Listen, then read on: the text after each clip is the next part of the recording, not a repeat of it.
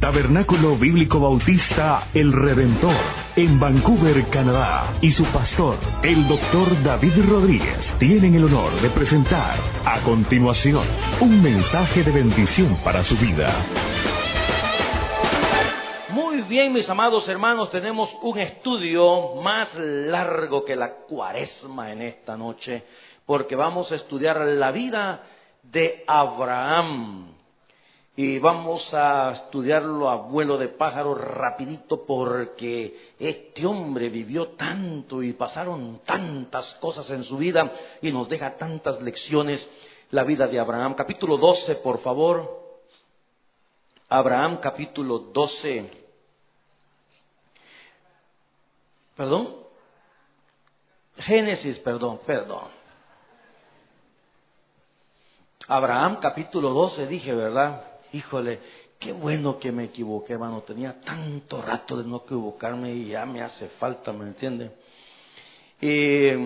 sí, está lo que pasa que eso pasa, mire, es interesante cómo los hombres podemos nada más hacer una cosa al mismo tiempo, ¿verdad? No como las mujeres que pueden hacer 14. Y una cosa, estaba pensando en, otra situación ahorita, eh, que en el capítulo 11 del libro de Génesis, usted encuentra en el, a partir del versículo 27, encuentra los descendientes de Taré. Y Taré fue el papá de Abraham. ¿Ok? Y simple y sencillamente nos, nos cuenta cómo fue la situación. Eh, quiénes fueron sus, hijos. Dice que estas son las eh, generaciones de Taré. Taré engendró a Abraham, Anacor y Arán. Arán engendró a Lot y murió Arán antes que su padre Taré en la tierra de su nacimiento, en Ur de los Caldeos. Y tomaron a Abraham y Nacor para sí mujeres. Bueno, eso es lo primero que nos cuenta acerca de Abraham. Pero, interesantemente, en el capítulo 12 de Abraham, como les dije hace un rato, capítulo 12 de Génesis, entra en escena la vida de este hombre de Abraham. Lo que implica que, fíjate, en este capítulo 12 de Génesis, Abraham tiene 75 años. Entonces se me, hace interesante que antes de esos 75 años, ¿qué sabemos de Abraham? Ni papá. 75 largos años. ¿Ok? No sabemos nada de este hombre. Pero bueno, interesantísimo. Este es uno de los pasajes de las Sagradas Escrituras, bien importantes. Toda la Biblia es importante, pero acá dice el capítulo 12, versículo 1, pero Jehová había dicho a Abraham, recordemos que Dios le cambió el nombre, ¿verdad? De padre enaltecido por padre de multitudes.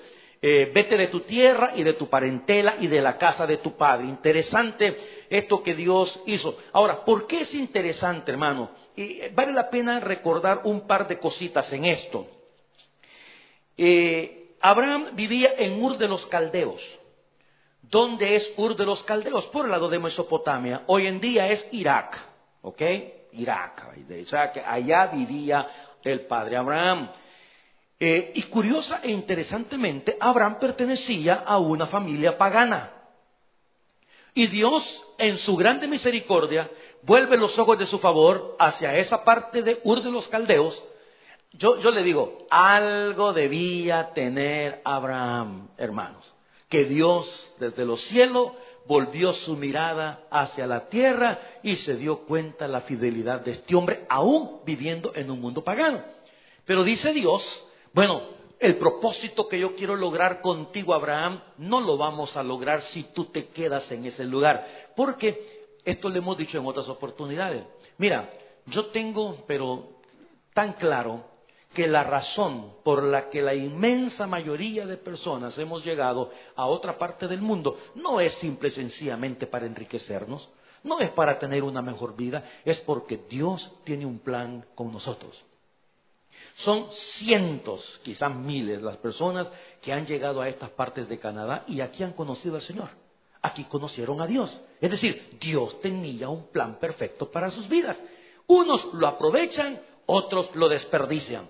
Porque hay cantidad de gente también que vienen a estas partes de Canadá, entran a una iglesia, escuchan el mensaje y no lo volvemos a ver nunca más en la vida. Pero hay personas que son más sensibles, con un corazón más sensible, escuchan el mensaje y entienden. Entonces Dios dice, mira Abraham, yo quiero hacer grandes cosas contigo, pero no las voy a poder hacer si te quedas en el lugar donde vives. Tienes que salirte de ahí para que puedas escuchar mi voz.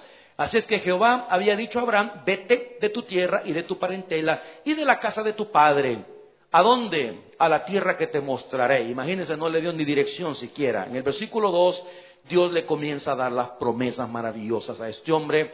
Haré de ti una nación grande.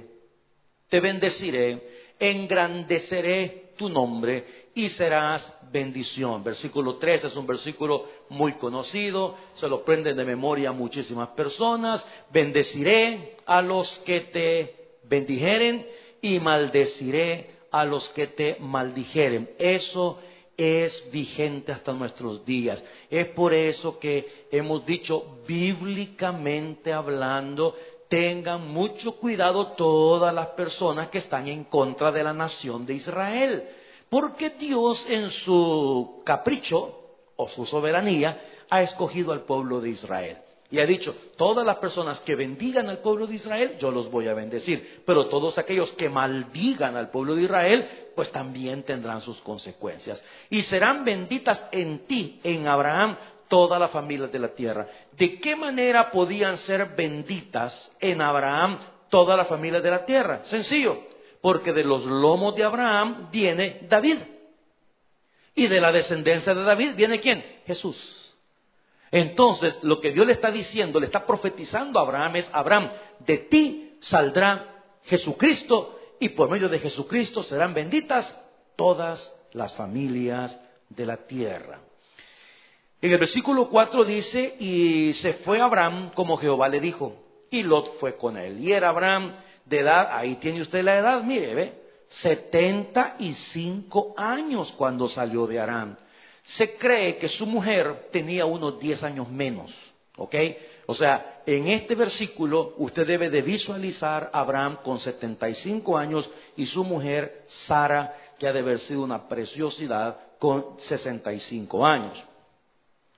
Eh, y luego dice el versículo 5, tomó pues Abraham a Sara y su mujer y a Lot, hijo de su hermano, eh, hijo de su hermano, y todos sus bienes que habían ganado, y a las personas que habían adquirido en Arán. Y salieron para ir a tierra de Canaán, y a tierra de Canaán llegaron. Ahora, la familia. Este es el resumen de la, de la vida de Abraham. Familia, descendiente de Sem. ¿Quiénes son los tres hijos de Noé? Sem, Cam y Jafet. Recuérdese, y esto es importante, Dios no escogió al pueblo de Israel, Dios formó al pueblo de Israel.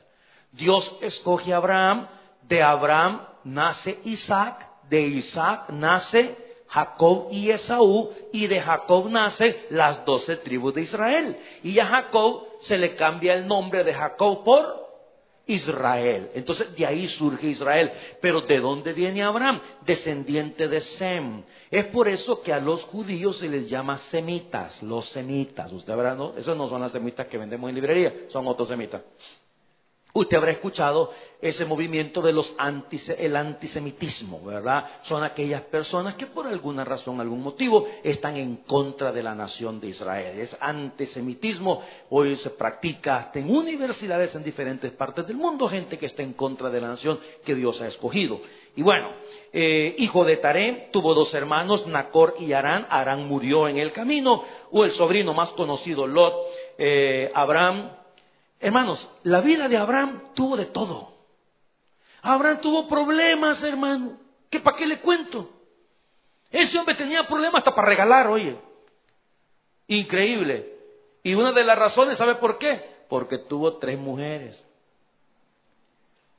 La primera se llamó como Sara. La segunda se llamó Agar.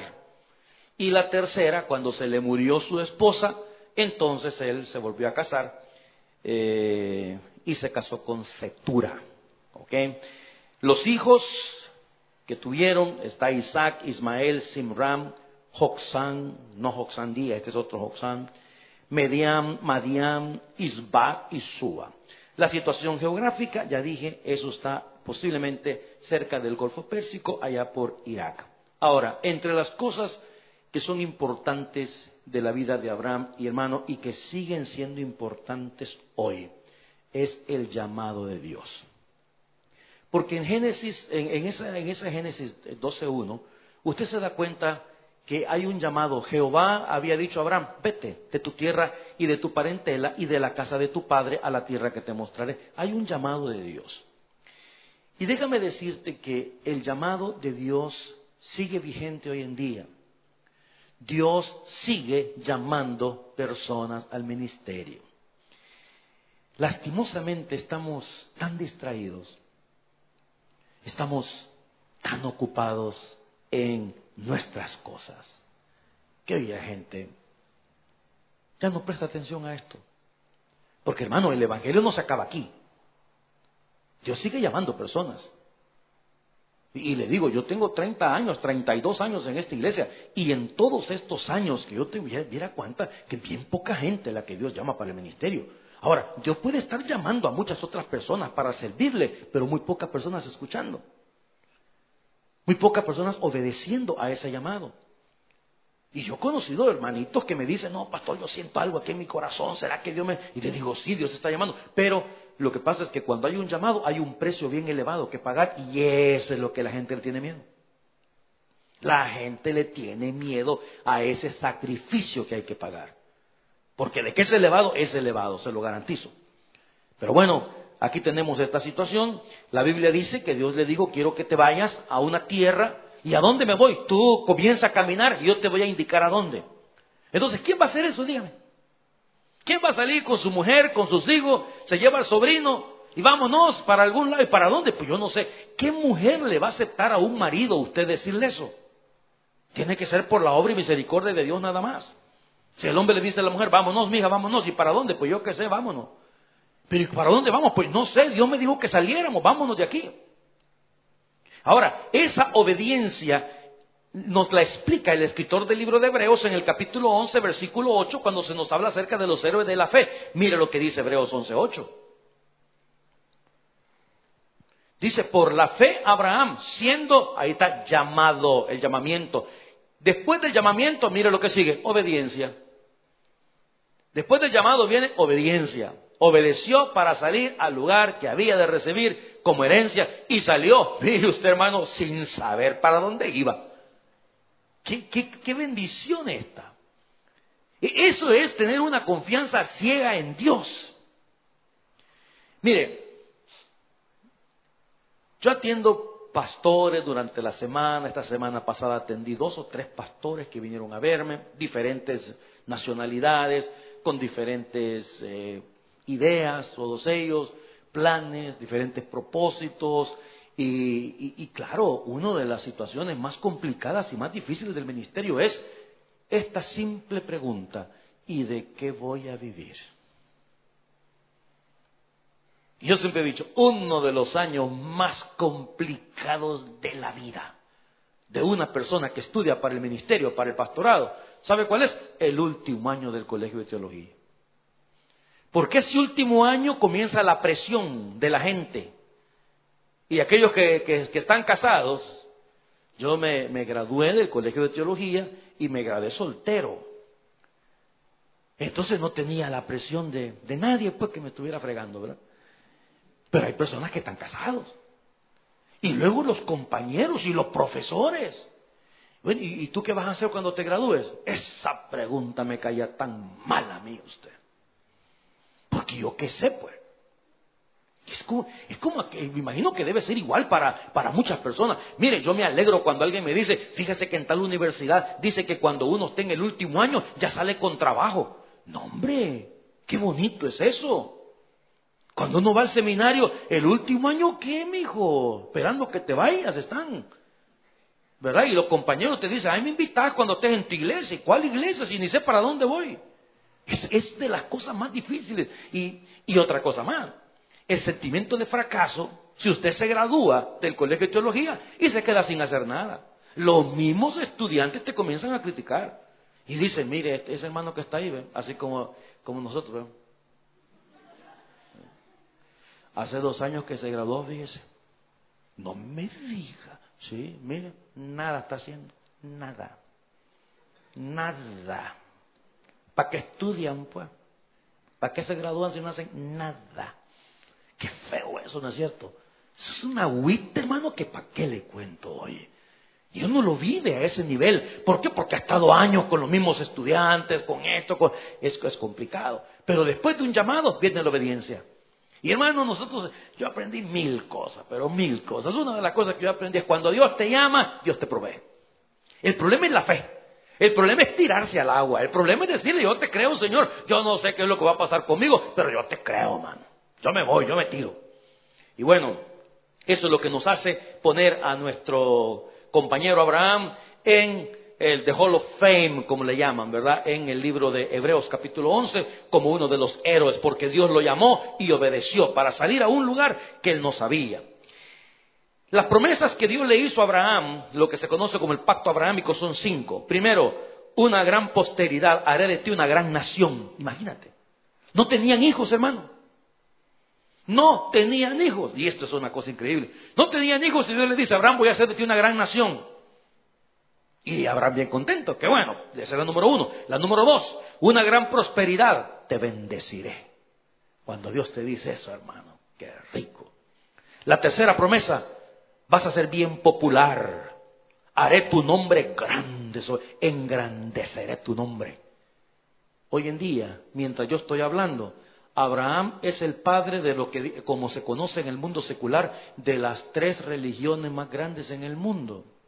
Abraham es el padre de los árabes, de los musulmanes, Abraham es el padre de los judíos y Abraham es el padre de los evangélicos, de los protestantes por la fe, de los creyentes. Y Dios le cumplió. Haré tu nombre grande. La cuarta, gran protección. Bendeciré a los que te bendigan.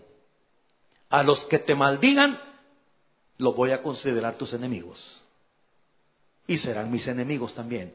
Es por eso que cuando usted piensa que cómo es posible que un país tan pequeño como Israel, con 12 millones de personas hoy en día, puede vivir rodeado de un billón de gente alrededor, que lo quieren matar, que lo quieren aniquilar, y no pueden. En el año 69 querían llevarlo, al igual que, Faraón, llevarlo al agua y destruirlo. Al contrario, terminaron ganando la guerra y expandiendo sus territorios. Y usted pregunta, ¿pero cómo es posible eso? Es posible por este versículo que está aquí. Porque Dios de los cielos le ha dicho a Israel, yo te voy a bendecir y todas las naciones a tu alrededor que te bendigan, yo las voy a bendecir también. Mira, yo puedo hablar de esto, pero por generaciones. ¿Sabe usted que a un lado está esta Jordania. El, papá del rey que está ahora hizo las paces con Israel. Pero antes de hacer las paces, usted estaba de este lado de Israel y veía Jordania, usted veía, hermano, la, la grama, pero quemadísima. Ahí no había vegetación, ahí no había absolutamente nada. Hacen la paz con Israel, palmeras habían en la nación de, de Jordania. Y usted se mueve, y digo esto con respeto, pero es cierto, yo he estado ahí. Usted se va para el lado de Egipto, que han sido grandes enemigos de Israel por generaciones y generaciones, y usted se da cuenta que eso es un desierto. Es una tristeza pasar la frontera con Egipto y comenzar a ver cantidad de niños, pero por cantidades navegables, pidiéndole a usted el pan que tiene en la boca para, para comérselo ellos. Entonces, esto es parte de la bendición de Dios. Todas las naciones que te bendigan, yo los voy a bendecir. Dios se compromete a sí mismo. Pero eso sí, aquellas naciones que te maldigan, también tendrán la maldición mía. Y bueno, una promesa de propósito, todos los pueblos de la tierra serán bendecidos a través de ti, y eso es a través de nuestro Señor Jesucristo. Después de eso nos damos cuenta que Dios le promete un hijo a Abraham y a Sara a esa edad precisamente. ¿Ok? Eh, de hecho, un día Abraham le dijo, ¿cómo es posible que me vas a hacer una gran nación, pero si no tengo prole, si no tengo descendencia, ay, tengo un damaseno nada más que es un siervo que el que me sirve, a él le van a quedar todas las cositas que yo tengo. Pero Dios le dijo, no te voy a dar un hijo. Ahora, la fe de Abraham fue probada, así como es probada la fe nuestra. Y hermano, este hombre le llovió, mi hijo. Le llovió a Abraham, como usted no tiene ni idea. Es cierto que fue un gran hombre de Dios y un gran hombre de fe y Dios lo bendijo en gran manera, pero quiero que tenga en mente esto, por favor. La bendición de Dios nunca significa la ausencia de problemas, jamás. Porque la fe de los cristianos siempre va a ser probada, toda la vida. Y va a ser probada, hermano, con, con, fuerte lluvia, va a ser probada con tormenta, va a ser probada con dificultades, va a ser probada con problemas. Así prueba Dios la fe. Entonces, mire, le voy a, le voy a dar rápidamente diez maneras cómo la fe de Abraham fue probada. Diez. La primera, tienes que irte a un lugar desconocido. Traiga esa promesa para hoy en día. Hija, vendamos nuestras cosas y nos vamos. ¿Y para dónde? No, pues allá Dios nos va a decir en el camino. Nadie hace eso, hermano. La, la fe de Abraham fue probada de esa manera. Otra cosa más. Fíjate esto. ¿Qué pasaría cuando Dios te llama y te dice, te voy a bendecir, te voy a prosperar, vas a ser grande? Y usted dice, amén Señor, muchas gracias Señor, gracias. Y llega el capítulo 12, versículo 10 y mire lo que llega. ¿Qué dice? eh, yo me, Hubo hambre. Hermano, yo, te digo, mira, esto es la fe probada, porque esto es para confundirlo a uno. Entonces, si usted en su vida cristiana está confundido en estas cosas, usted está en el camino correcto, se lo garantizo. Y, es, y de ahí, pues, que te voy a bendecir y vas a hacer, y no tenemos para comer. Y no solamente eso, ¿Sabe qué? Abraham era rico en Ur de los Caldeos. Su padre era rico. Y él dejó la riqueza, dejó todo en Ur de los Caldeos por obedecer a Dios. ¿Y sabe qué se encontró? Con hambre. Si a usted le ha pasado eso algún día, hermano, la fe funciona de esa manera. Hubo hambre en la tierra. Ahora, cuando tenés hambre, solo dos cosas pueden pasar. O te agarras fuerte de la mano de Dios y confías en el Señor. O te vas al mundo a buscar saciar tu hambre. Y lastimosamente, mi querido hermano Abraham optó por la segunda cosa. Descendió a Egipto para vivir en Egipto. Y usted sabe que Egipto, en sentido espiritual, es el mundo. La segunda manera como fue probada la fe de Abraham. ¿Sabe por qué razón? Porque Dios va a probar que tú dependes de Él y solamente de Él. Dios quiere y te va a llevar a un momento que no vas a tener pero nada. Y cuando no tengas nada, porque nosotros tenemos la tendencia de preocuparnos cuando no hay nada, de afligirnos cuando no hay nada. Ahora, no confunda, por favor, la prueba de Dios con ser un araganazo de primera, son dos cosas diferentes. No es lo mismo cuando hay un llamado genuino del Señor y usted está trabajando y usted sigue adelante. Es aquella persona que dice, yo no sé qué hacer porque mire, le hemos echado ganas, hemos hecho todo lo posible, pero no vemos la bendición. Qué bueno que usted está haciendo la parte que le corresponde a usted. Pero aquellos que están echados panza arriba, ¿verdad? Llevan cuatro meses desde la pandemia y dicen, no, pues el Señor no nos bendice a nosotros. Ah, no friegue. Son dos cosas distintas. Y Dios te empuja para que dependas de Él. La dependencia absoluta de Dios. Ah, lastimosamente Abraham se fue para Egipto, cometió ese error, pero Abraham era igual que usted y yo, pues y cometemos errores todos. La tercera prueba de fe. Imagínate, ¿quién se puede imaginar que la belleza de la esposa de uno se puede convertir en un problema? ¿Se acuerda usted de eso? En dos oportunidades, ahí en el capítulo 12, en el versículo 11, como descendió a Egipto a buscar comida, mire el siguiente versículo. Aconteció que cuando estaba para entrar en Egipto, le dijo a su mujer, he aquí ahora conozco que eres mujer de hermoso aspecto. Como que no se había dado cuenta, ¿verdad? Y cuando te vean los egipcios, dirán, su mujer es y me matarán a mí y a ti te reservarán la vida. Mire la gran preocupación de Abraham. Como diciendo, te van, a mí me van a echar al plato y vos vas a quedar ahí tranquila con, con los egipcios. Eran tremendos los egipcios. Ahora pues, di, di que eres mi hermana, para que me vaya bien por causa tuya. ¿Se acuerda usted, verdad? Esto, esto hermano, mire, este, este es un lenguaje universal. Es cierto que cuando usted se encontraba a, una muchacha bonita, ¿verdad? rápidamente usted quería quedar bien con el cuñado. Es cierto, ay cuñado, papá, mira, ¿qué necesitas? ¿Verdad? Porque usted quería quedar bien. Pues mire, a este le fue igual. Dice que para que me vaya bien por causa tuya y viva mi alma por causa de ti. Y aconteció que cuando entró Abraham en Egipto, los egipcios vieron que la mujer era hermosa en gran manera, o sea, tenía razón el hombre. También la vieron los príncipes de Faraón y la alabaron. ¿Sabe qué significa eso? La cuentearon. La alabaron delante de Abraham. Qué mujer más linda, qué hermana más preciosa la que te has cuñado, ¿verdad? Imagínate Abraham, es que era una situación tremenda, hermanos, esto. Ya tenía todas las promesas de Dios, ya Dios le había dicho un montón de cosas. Y bueno, y fue llevada la mujer a la casa de Faraón, como diciendo, nadie se le acerca a esta mujer porque es del, del jefe. Ah, el versículo 16, por supuesto, dice que hizo bien a Abraham por causa de ella. ¿Qué quiere decir eso? Mire lo que le dio, le dio ovejas, le dio vacas, le dio asnos, le dio siervos, criadas, asnas y camellos. ¿Sabe qué es lo que estaba diciendo este hombre? De aquí, mi hijo, no vas para ningún lado. Aquí vas a ser rico, pero eso sí, tu hermanita se queda conmigo. Y yo no veo ningún versículo que Abraham haya dicho, no, yo no quiero las vaquitas, no, por favor, no me regale las ovejas, ni, no, yo no quiero las criadas. Engache con chupapa. Ah, bueno.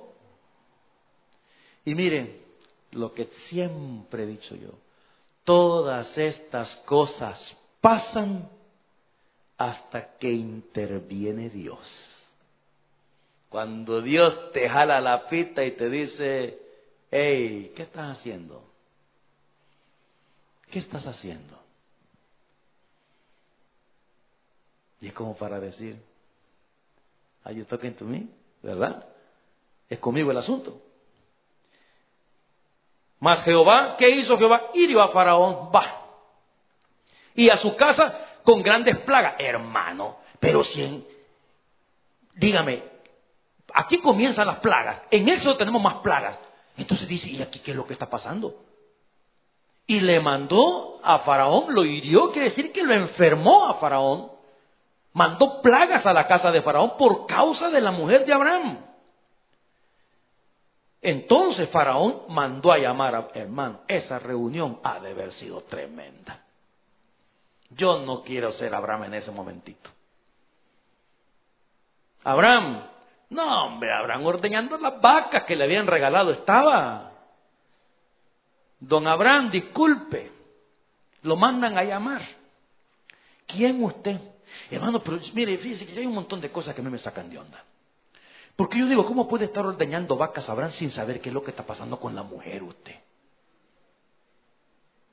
Porque yo estaría pensando que cada vaso de leche a saber qué es lo que me está costando, pues.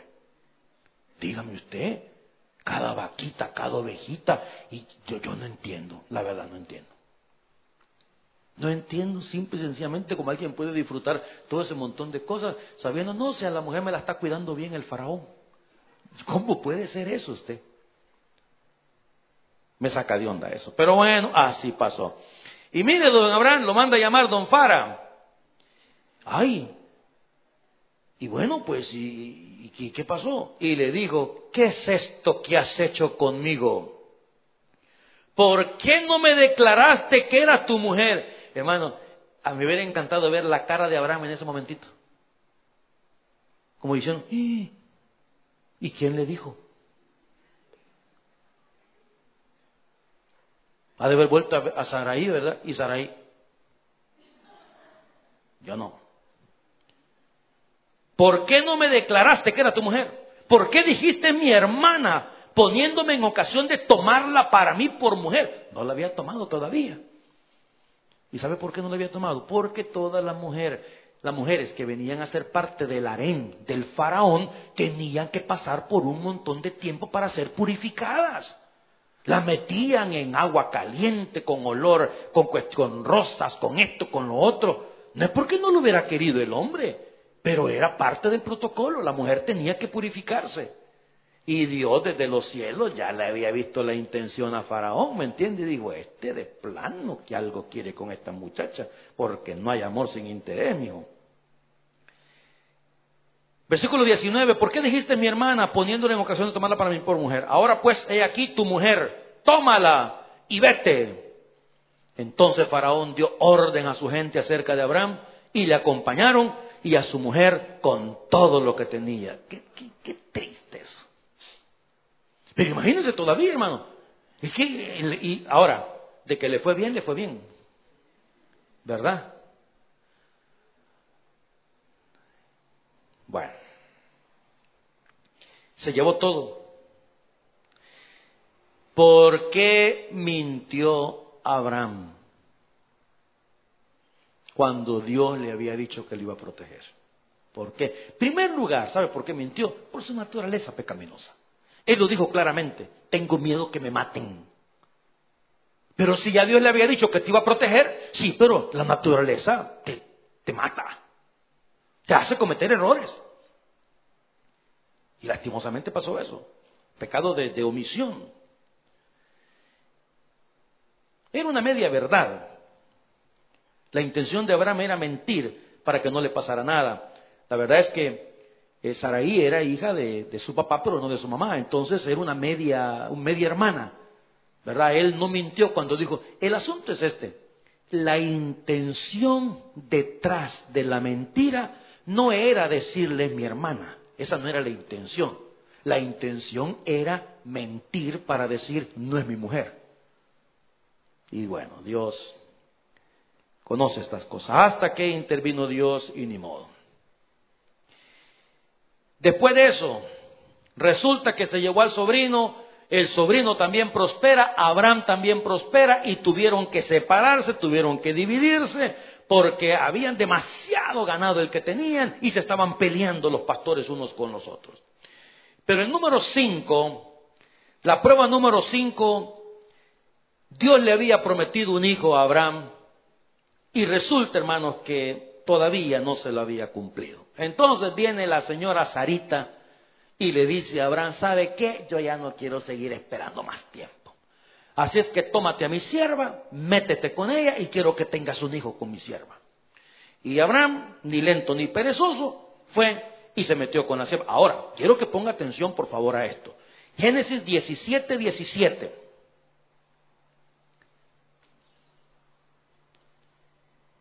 ¿Se acuerda usted que Abraham tenía 75 años cuando salió de Ur?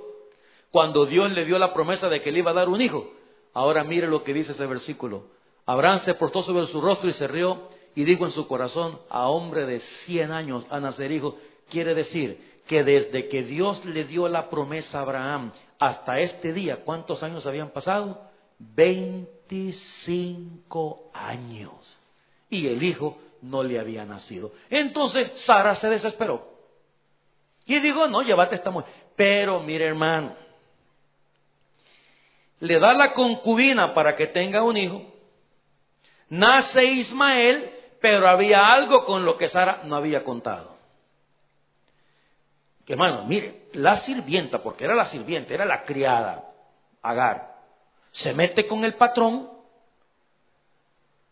la, pobre señora Sara no podía quedar embarazada, entonces cuando Agar tenía la gran barriga, se le ponía enfrente a la señora de la casa y se sobaba la barriga diciendo, yo voy a tener el baby de su marido.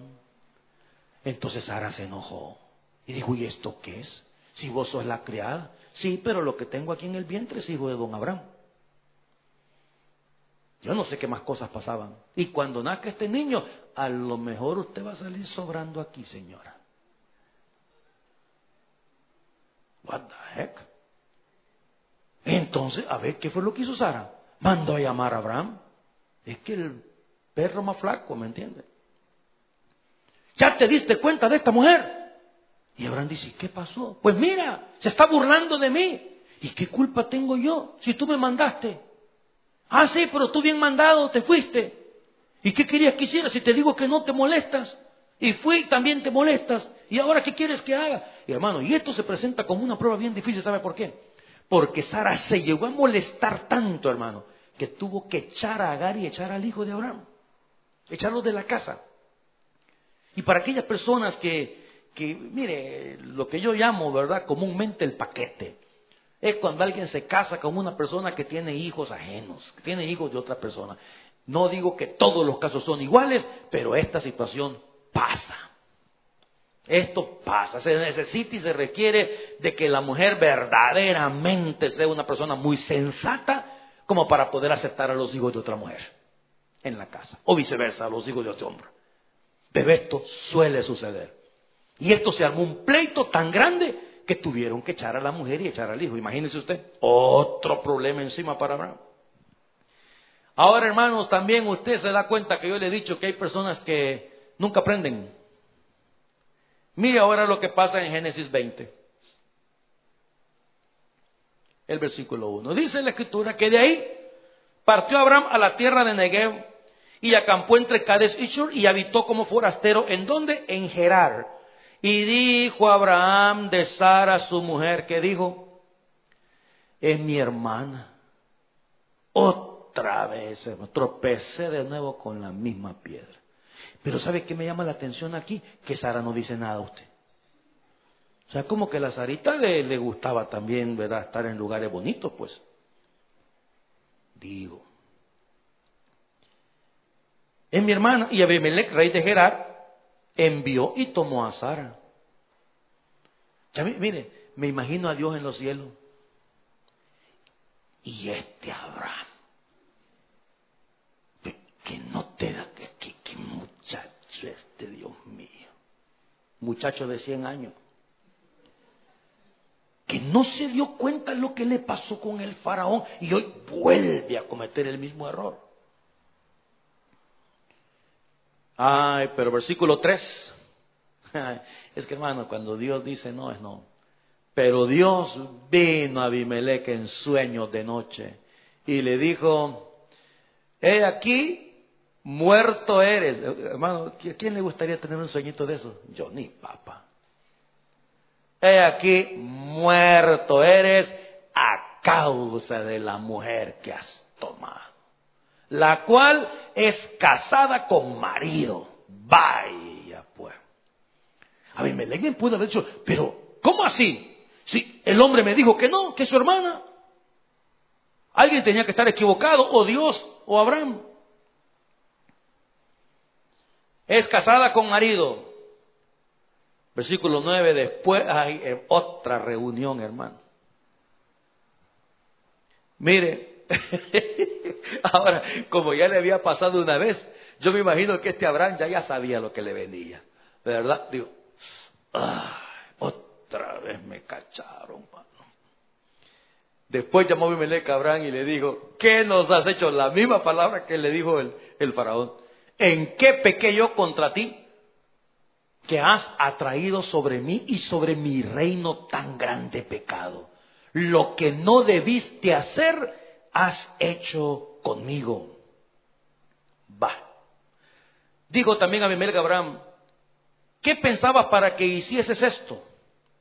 Abraham respondió, porque dije para mí, ciertamente no hay temor de Dios en este lugar, y me matarán por causa de mi mujer miedo a la muerte otra vez. Y a la verdad también es mi hermana, hija de mi padre, más no hija de mi A este sí le tuvo miedo, fíjese, porque le dio la explicación que ni le estaba preguntando. No, no, mire, déjeme explicarle un ratito, permítame, yo le voy a explicar. No, no, se enoje, por favor, don Abime. Espérese, espérese. Pero claro, mintió. Estas son las mentiras que se dicen para ocultar cosas. Y bueno, una vez más la situación. Ahora, esa es la prueba número 6. La prueba número 7 es de las cosas más difíciles por las que Abraham tuvo que atravesar. Nació su hijo y Dios le pide a Abraham que le sacrifique su hijo para demostrarle que ama a Dios. Y usted conoce la historia, Abraham iba a intentar sacrificar a su hijo cuando Dios le dijo que no. Se muere su esposa. Eh, después busca esposa para su hijo Isaac Y como algunas personas están acostumbradas al sufrimiento, se volvió a casar otra vez Abraham con Setura. Ahora, yo quiero decirles algo que a mí eh, me, ha llamado la atención toda mi santa vida, desde que conozco al Señor. En segundo de Crónicas, capítulo 20, hay algo que la Biblia, o más bien que Dios, solo dice de una persona en toda la Biblia. En toda. En el versículo, deja ver, 7. Dios nuestro, ¿no echaste tú los moradores de esta tierra delante de tu pueblo Israel? y la diste por descendencia de Abraham, ¿qué?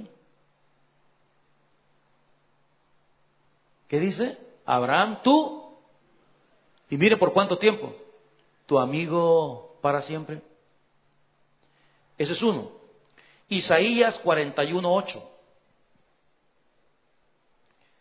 Pero tú, Israel, siervo mío eres tú, Jacob, a quien yo escogí descendencia, aquí está hablando Dios, iglesia, descendencia de Abraham, ¿qué? Mi amigo, por segunda vez. Y en el Nuevo Testamento, Santiago capítulo 2, versículo 23, dice, y se cumplió la escritura que dice, Abraham creyó a Dios y le fue contado por justicia y fue llamado ¿qué? Hermano, ah, yo le he preguntado a Dios un millón de veces. Un millón de veces. David fue el hombre conforme al corazón de Dios. David fue el dulce cantor de Israel. Pero Abraham, Dios lo llamó mi amigo. Mi amigo. E, e, eso, mi amigo, eso habla de intimidad. Eso habla de pasarla bien. Eso habla de tener buenas conversaciones. Eso habla de disfrutar el tiempo.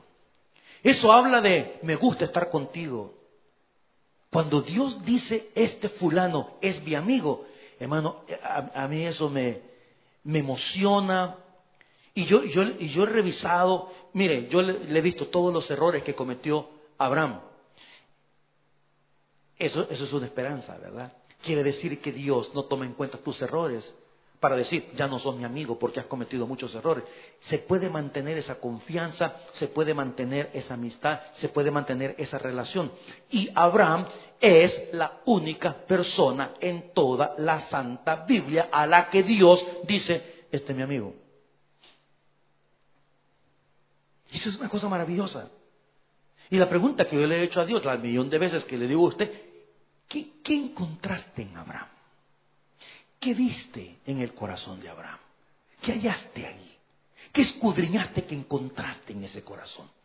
Porque una de las cosas, por ejemplo, que se me ocurre, hermano, ¿verdad? Eh, es cierto que Abraham mintió, mintió a Abimelech, le mintió a Faraón, eh, pero a lo mejor a Dios nunca le mintió. A lo mejor con Dios fue una persona honesta, fue una persona sincera, porque Dios no va a tener comunión con una persona que lo está engañando todo el tiempo, con una persona que quiera burlarse de él toda la vida, ¿me entiende? Eso, eso, eso, no es amistad en realidad. ¿Qué fue? Y le he dado un millón de vueltas. En el caso de David, en el caso de David, ¿por qué David, el dulce cantor de Israel? Yo más o menos he encontrado eh, algunas cosas, ¿verdad? Que las tengo escritas que un día de estos a lo mejor las comparto, porque no estoy 100% todavía seguro, pero estoy trabajando en eso. Pero en este caso no, no, no le encuentro, no le hallo. Ahora, hay una escena en la Biblia y es cuando Dios decide destruir a Sodoma y Gomorra. Y se acuerda usted aquella conversación entre Abraham y Dios que le dice, y si hubieran tantos justos lo destruirías. Y si hubieran tantos justos, entonces Dios tiene una conversación con Abraham. Y Dios termina diciendo unas palabras como estas que me gustaría que usted le ponga atención. Génesis 18, 17. Mire usted eso. Y Jehová, aquí está hablando Dios, iglesia. ¿Qué dijo Dios? encubriré yo a Abraham lo que voy a hacer por amor de Dios. Yo me confieso, cuando yo estoy preparando la palabra del Señor, cuando yo estoy leyendo y estoy preparando que me toma mucho tiempo. Mi esposa me dice, ay, pero ya rapidito. Le digo, no, momento, no se meta con esto porque esto no son pupusas, mía. Esto no, no, no es atole lo que estoy haciendo. Ok, esto, yo mucho tiempo dedico para esto. Entonces le digo al Señor, Señor, revélame tu palabra revélame la escritura. Yo quiero saber qué hay entre la letra y el papel. Yo quiero saber qué había en tu mente, en tu corazón, cuando tú decidiste que esa palabra estuviera puesto en ese texto. Yo quiero saber. Y me meto y me clavo y, mi pecado es de eh, que me enamoro de esto, ¿verdad? Y yo puedo no dormir si es posible, ¿me entiende? Cuando me clavo en estas cosas y, me río yo solo de las cosas que, encuentro y que Dios me muestra, me encanta eso. Y cuando yo veo un versículo como este, dijo Dios, yo sé lo que voy a hacer, pero yo no le revelo estas cosas a la gente. Yo no le digo a la gente las cosas que voy a hacer. Pero Abraham, ¿por qué le voy a encubrir a Abraham? Si Abraham es mi amigo. Abraham es mi amigo. Versículo 18. Habiendo de ser Abraham una nación grande y fuerte, y habiendo de ser benditas en él todas las naciones de la tierra. Entonces, piensen esto. Abraham es mi siervo, pero también es mi amigo. Y le voy a contar a Abraham lo que voy a hacer. Entonces, ese pensamiento me lleva a mí a un pasaje del Nuevo Testamento que es cuando Jesús mismo le llama a sus discípulos de qué manera? Amigos. Entonces yo digo, ¿qué tenía en mente Jesús cuando le dijo a los discípulos eso? Quiero que lo vea conmigo. Juan 15, 14. Vosotros sois mis amigos si hacéis lo que yo os mando. Versículo siguiente. Pero ya no los voy a llamar siervos, porque el siervo no sabe lo que hace su Señor. Ese era Abraham. Pero os he llamado amigos, porque todas las cosas que oí de mi Padre os las he dado a conocer. ¿Sabe qué? Cuando Jesús se da cuenta que el Padre comparte lo que va a hacer con Abraham, su amigo, ahora Jesús le dice a sus discípulos, ustedes no solamente son mis siervos, porque uno a los siervos no le dice para dónde van y qué es lo que va a hacer, pero a los amigos sí. Entonces a partir de ahora ustedes son mis amigos. Y, he querido poner las dos cosas juntas y he leído libros de cantidad y no, no me convenzo todavía de las cosas que he escuchado. ¿Qué vio Dios en Abraham para poder llamarle amigo? La única respuesta que me satisface hasta este instante es el hecho de que así como Dios escogió al pueblo de Israel, así escogió también a Abraham para ser su amigo. Cuántas cosas encontramos nosotros de Abraham, cuántas la fe, el llamado, la obediencia, las conversaciones que tuvo con Dios, el saber esperar, porque el hijo le vino a nacer cuando tenía 100 años, hermano. Dios vio también que no fue él el que le dijo a Sara, hey Sara, dame chance de acostarme con la muchacha. No fue él, hermanos. Fue la mujer la que se desesperó. Fue la mujer la que le dijo, mira, ya que no tengo aquí hijo, por lo menos. Y ni modo él por tal de tener contenta a la, a la mujer, ¿verdad? Pero, pero Dios mira el corazón. Dios mira el corazón. Y esto es algo que toda la vida me ha, me ha tocado el alma, me ha tocado el corazón. Y quiero terminar el estudio de esta noche con un versículo más. Y es esto. Escuchen. Escúcheme esto.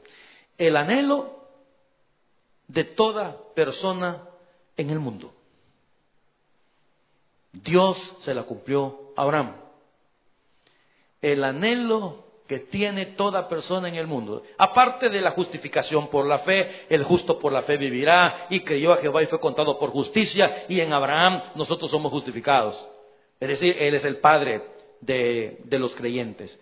Génesis 25, 7. Y estos fueron los días que vivió Abraham. 175 años. Ahora la pregunta es, ¿y cómo lo vivió? Lo dice el siguiente versículo. Y exhaló el espíritu. Y murió Abraham en buena vejez, anciano y lleno de años. Dígame usted si no es el deseo de todos. ¿Sabe qué significa, hermanos, buena vejez? Significa sin achaques, fíjese. Dígame usted. Sin achaques.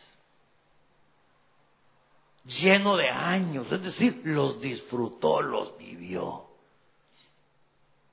Este es el anhelo de toda persona en la vida.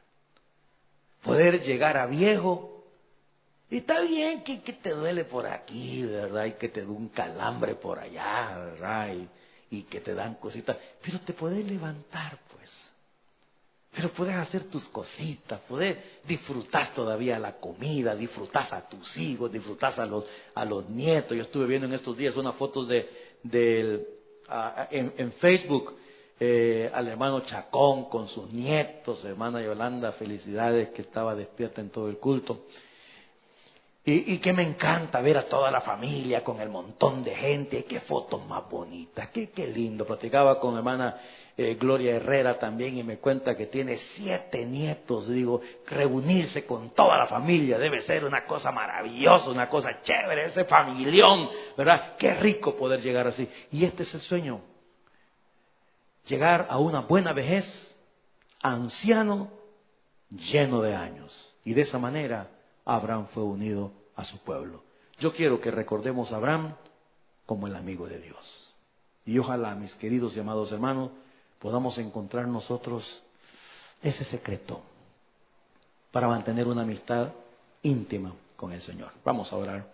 Demos gracias a Dios. Padre, te alabamos y te bendecimos, Señor, y gracias por la vida de este gran hombre, este patriarca, este hombre con el que hiciste pactos, al que prometiste bendecirlo, prosperarlo, al que lo hiciste el canal de ser bendición a toda la familia de la tierra, la descendencia de donde vendría nuestro Salvador, nuestro Señor Jesucristo. Gracias Señor por tu palabra, por la Biblia, que nos enseña tantas y tantas cosas maravillosas y las cosas que aprendemos a través de estos hombres de Dios Dice tu palabra, Señor, que todas estas cosas han sucedido como ejemplo para nosotros. Te bendecimos, te adoramos. Y Padre, nos vamos con esa inquietud en el corazón.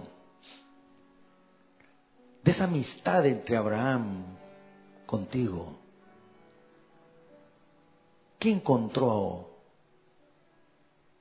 Abraham en Dios? ¿Qué encontró Dios en Abraham? Para llamarlo mi amigo.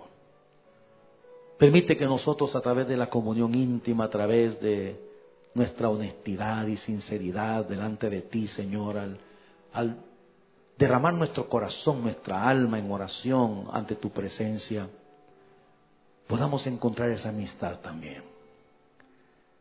Estoy seguro, Padre, que hay muchas cosas lindas de este hombre